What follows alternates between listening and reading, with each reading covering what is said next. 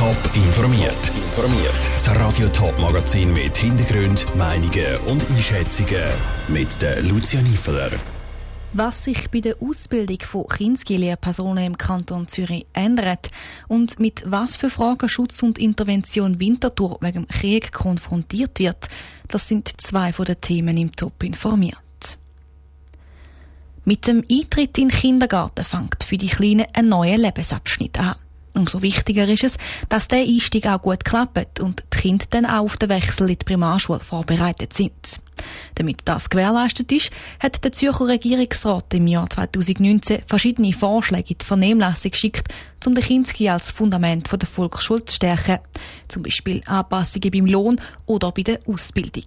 Heute hat er das Ergebnis dieser Vernehmlassung präsentiert, Saskia Scher. Kindergärtnerinnen und Kindergärtner im Kanton Zürich können sich freuen. Sie sollten die nämlich in Zukunft mehr Lohn kriegen. Genau gleich viel wie Primarlehrer und Lehrerinnen. Damit das aber auch gerechtfertigt ist, wird die Ausbildung angepasst. Die reine Kindergartenausbildung wird es in Zukunft nicht mehr geben, erzählt Regierungsrätin Silvia Steiner. Das auch vor dem Hintergrund, dass das Lehrdiplom nicht mehr gesamtschweizerisch anerkannt wird.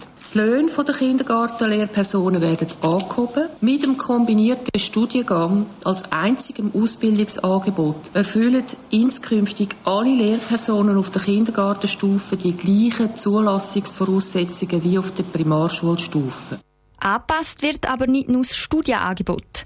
Auch Zulassungsbedingungen zum sogenannten KUST, Kindergarten- und Unterstufenstudiengang, werden angepasst sagt der Rektor der Pädagogischen Hochschule Zürich, der Heinz Rhin. Das heisst, als Zulassung zu unseren Studiengängen ist es notwendig, mindestens eine Fachmaturität pädagogischer Ausrichtung zu haben.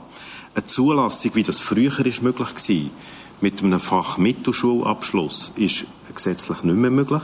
Trotzdem soll weiterhin am dualen Bildungssystem festgehalten werden. Es sei nämlich nicht das Ziel, um nur gymnasiale Maturanden in dem Studiengang zu begrüßen, sagt Regierungsrätin und Bildungsdirektorin Silvia Steiner. Zugelassen wird, wer einen Maturaabschluss hat, eine Fachmatur im Berufsfeld Pädagogik oder mit einer Berufsmatur einen Äquivalenznachweis erbringt. Das war mir sehr wichtig, das habe ich auch in der EDK hier eingebracht, dass der Äquivalenznachweis möglich ist und somit auch ein Berufsmaturant kann an der PH studieren. Der Kantonsrat Zürich muss diesen Änderungen aber zuerst noch zustimmen. Der Beitrag von der Saskia Scher. Wer den kombinierten Studiengang Kindergarten und Unterstufen abschließt, der darf nachher vom Kindergarten bis in die dritte Primarschulklasse alle Fächer unterrichten. Der Krieg zwischen Russland und der Ukraine dauert weiter an. Eine Leidenacht auf heute ist unter anderem die Hauptstadt Kiew wieder bombardiert worden. Was wäre, wenn das in der Schweiz passieren würde? Wie müssten sich Personen verhalten? Genau solche Anfragen häufen sich bei Schutz und Intervention Winterthur und bei Schutz und Rettung Zürich. Wie die beiden Organisationen mit dem umgehen, im Beitrag von Janik Höhn. Die Angst, dass die Situation zwischen der Ukraine und Russland weiter eskaliert, ist auch in der Schweiz spürbar. Immer mehr Personen informieren sich über Schutzräume und wie sie sich bei einem Kriegsfall in der Schweiz verhalten sollen. Die Leute läuten aber nicht aus Angst an, sagt der Kommandant von Schutz und Intervention Winterthur, Jürg Bühlmann. Eine Angst spüren wir von dem her nicht, aber natürlich ein erhöhtes Interesse. Man macht sich Gedanken, man tut mal Vorbereitungen treffen und von dem her tun wir sicher die Leute entsprechend auch ein bisschen beraten und unterstützen. Zu dieser Beratung gehört auch, die vielen Fragen der Leute rund um die Schutzräume zu beantworten. Es hat natürlich viele Fragen, zum Beispiel, wo ist mein Schutzraum? Sind die Schutzräume noch aktuell? Das sind so ein bisschen die Hauptfragen, aber auch können wir in öffentlichen Schutzraum zum Beispiel auch Tiere mitnehmen. Da haben wir leider klare Vorgaben, dass das nicht möglich ist. Auch bei Schutz und Rettung Zürich haben die Anfragen nach Luftschutzräumen wegen der aktuellen Situation in Osteuropa zugenommen. Nebst der Beratung informiert Schutz und Rettung Zürich darum jetzt auch mehr im Internet, erklärt der Mediensprecher aus Ebele. Auf der Webseite von Schutz und Rettung Zürich unter dem Thema Zivilschutz, Schutzbauten und Zuteilung haben wir einen Text vorbereitet, wo wir den besorgten Bürgerinnen und Bürgerinnen sagen, wie die Situation ist, wo sie sich herwenden können, beziehungsweise wie das Vorgehen ist. Bei der Beratung versuchen beide die Bevölkerung dementsprechend zu beruhigen. Die Situation in der Schweiz sei im Moment entspannt.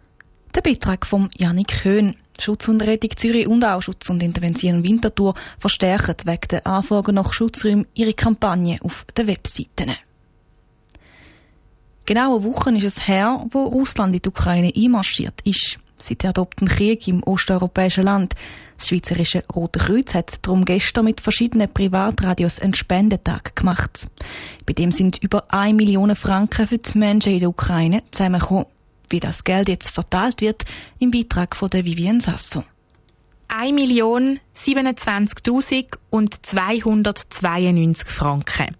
So viel Geld haben die Schweizerinnen und Schweizer beim Spendetag gestern gespendet. Das Geld wird jetzt so schnell wie möglich eingesetzt, betont der Markus Mader, der Direktor vom Schweizerischen Roten Kreuz SRK. Dabei zählt das SRK auf seine Schwesterorganisation in der Ukraine. Die sind vor Ort direkt verankert. Sie evakuieren die Leute natürlich. Sie leisten erste Hilfe. Sie versorgen Familien mit Essen und Trinken. Sie gehen auch in die Metrostationen, wo wir gesehen haben. Also sie sind überall tätig und natürlich auch auf den Fluchtwegen unterstützen die Leute auch Richtung Grenzen. Weil dort sind ein Haufen Ukrainerinnen und Ukrainer unterwegs. Über eine Million Menschen sind schon geflüchtet. Ihre Ziele sind die Nachbarländer der Ukraine. Das Schweizerische Rote Kreuz hilft darum auch dort. Wir sind mit dem polnischen Roten Kreuz an der Grenze dran. Wir sind in Moldawien auch schon länger tätig. Und natürlich ganz klar, wir bereiten uns auch in der Schweiz vor. Also dort ist auch eine politische Forderung von uns, dass wir für eine schnelle, unkomplizierte Aufnahme von schutzbedürftigen Menschen in der Schweiz votieren. In der Schweiz kann das Rote Kreuz auf einen Katastrophenpool an Helferinnen und Helfer zurückgreifen. Zusätzlich gibt es auch noch Freiwillige aus der Corona-Pandemie, die helfen, erklärte Markus Matter. Mit ihnen sind wir jetzt an einem Einsatzkonzept dran, damit zusammen mit unseren Rotkreuz Kantonalverband und Rettungsorganisationen, wenn jetzt Leute kommen oder immer mehr Leute kommen, dass wir die da können aufnehmen und eben die Schweiz unkomplizierte und schnelle Hilfe leisten kann. Bei dem kann das Rote Kreuz auch auf die Kantone zählen. Zürich und St. Gallen haben zum Beispiel angekündigt, dass sie bereit sind, ukrainische Flüchtlinge aufzunehmen. Der Beitrag von der Vivienne Sasso. Auch die Glückskette organisiert den Solidaritätstag für die Menschen in der Ukraine. Der ist dann nächsten Mittwoch. Top informiert, auch als Podcast. Mehr Informationen gibt's auf toponline.ch.